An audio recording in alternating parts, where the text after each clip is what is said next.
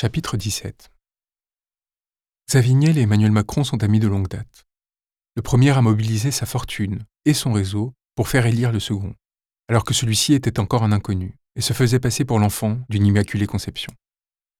Que Xavier Niel soit le propriétaire du groupe Le Monde, mais aussi de l'Obs, et possède des participations minoritaires dans la quasi-totalité des médias français, y compris Mediapart, n'est probablement pas pour rien dans le fait que nos journalistes n'aient jamais révélé ces liens d'amitié. Et a fortiori, le fait que ces liens aient nourri la mise à disposition de certaines des ressources d'un milliardaire au service de M. Macron. La chose n'est pas anodine. Outre l'infraction de principe au code électoral et aux réglementations sur les frais de campagne, rappelons que la fortune de Xavier Niel est directement dépendante des décisions de nos gouvernants. Il suffirait à l'État de retirer les licences téléphoniques octroyées à Free dans le cadre d'une carambole politique ayant impliqué en 2011 François Fillon et Nicolas Sarkozy pour que la fortune de Xavier Niel s'effondre immédiatement. Sa dépendance à l'égard du pouvoir politique est telle qu'en son temps, il lui avait fallu le Premier ministre et le secrétaire général adjoint de l'Élysée de l'époque, François Perrol, pour renverser une première décision négative de l'ARCEP et obtenir une licence au détriment de l'intérêt général, faisant exploser la capitalisation boursière de Free, dont M. Niel est encore propriétaire à plus de 50%, contre l'avis du président de l'époque.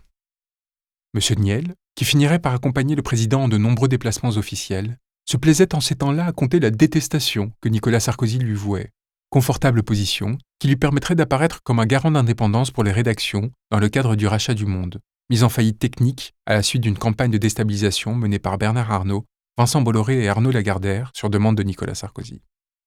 L'amitié, que Nicolas Sarkozy était alors censé vouer à Martin Bouygues, qui voyait son empire trembler du fait de l'émergence de M. Niel, avait servi de paravent à la reprise en main du plus important média du pays, en échange de l'attribution d'une licence à prix cassé par un délinquant condamné qui avait fait de l'intimidation et des procès contre les journalistes l'une de ses activités privilégiées les dix années précédentes. Investir dans la presse afin de s'assurer que les hommes politiques leur prêtent une influence sur laquelle ils pourront jouer, tout en prétendant ne pas y toucher, est un procédé qui s'est généralisé il y a près de 40 ans en France, avec l'émergence des télévisions privées et les immenses capitaux qu'elles ont soudain concentrés. Bouygues père et fils en devinrent les plus brillants usagers, faisant du 20h de TF1 la plateforme de propulsion ou de dévastation des dirigeants de notre pays, exigeant leur invitation ou désinvitation à la grand-messe télévisuelle, selon leur capacité à servir leurs intérêts. L'inauguration de cette ère contaminera rapidement l'ensemble des médias, en favorisant l'émergence d'intermédiaires qui, provenant de la haute fonction publique et achetés pour peu de frais, se montreraient d'excellents entremetteurs pour organiser des dispositifs d'influence qui façonneraient l'opinion du pays.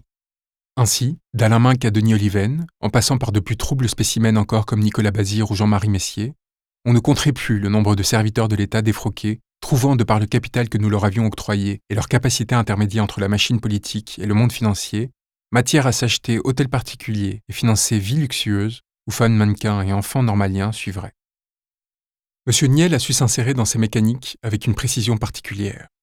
Prenant acte de la diffraction des sources de l'information et des relais d'influence, il a multiplié les investissements minoritaires visant à séduire des cadres dirigeants de médias, tout en démultipliant ses investissements dans les milieux économiques du pays.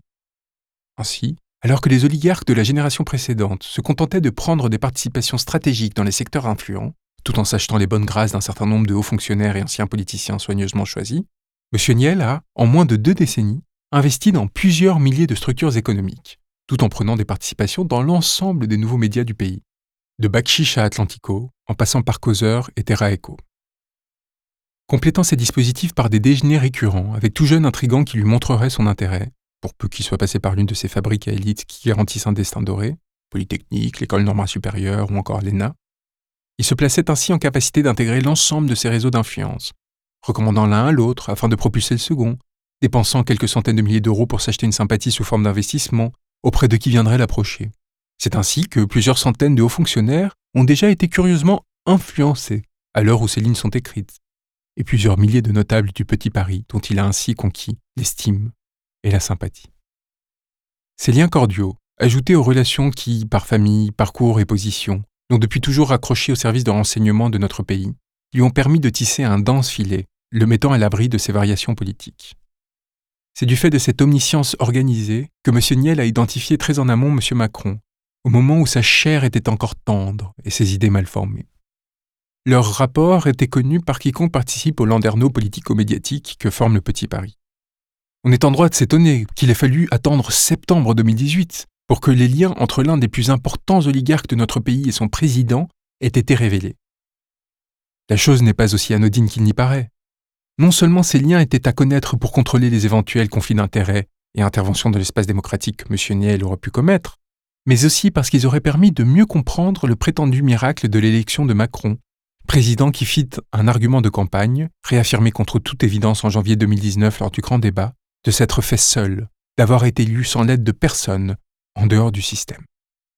Aurait-on voté de la même manière si on avait su que le jeune candidat touché par la grâce, sorti de nulle part par la seule force de son talent, cet être admirable que l'on nous avait présenté article après article, sans nous laisser le temps de le connaître, comme un brillant surgeon de lui-même, était en réalité, dès le début de son parcours politique, appuyé et soutenu par l'un des hommes les plus riches et influents de France, tenant le petit pari d'une ferme main? L'affirmation si grossière que fit M. Macron de son immaculée conception aurait dû amener les journalistes à enquêter et contextualiser les paroles de ce président et en révéler l'absurdité. Et pourtant l'on s'est tu. Personne n'a moufté pendant plusieurs années, alors qu'un parcours se construisait à une vitesse impressionnante. Personne n'est allé chercher.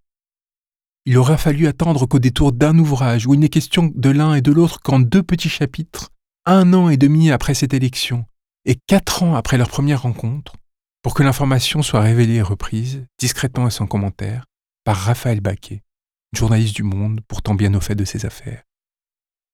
On s'étonne d'autant plus que c'est chez Xavier Niel, au sein de la station F, le campus de start-up construit par ce dernier à Paris avec l'appui de la maire de Paris Anne Hidalgo, qu'Emmanuel Macron a été accueilli à plusieurs reprises, et a même parlé de ces riens que l'on croise dans les gares, ces citoyens réduits, contrairement à lui et ses acolytes, à prendre RER e et métro. Que ces rencontres ont constitué autant de meetings déguisés, destinés à influencer l'électorat et à insuffler une aura de modernité, en l'image d'un jeune homme qui craignait à raison, langage désuet et amour pour Lynn Renault assumé, d'être ringardisé.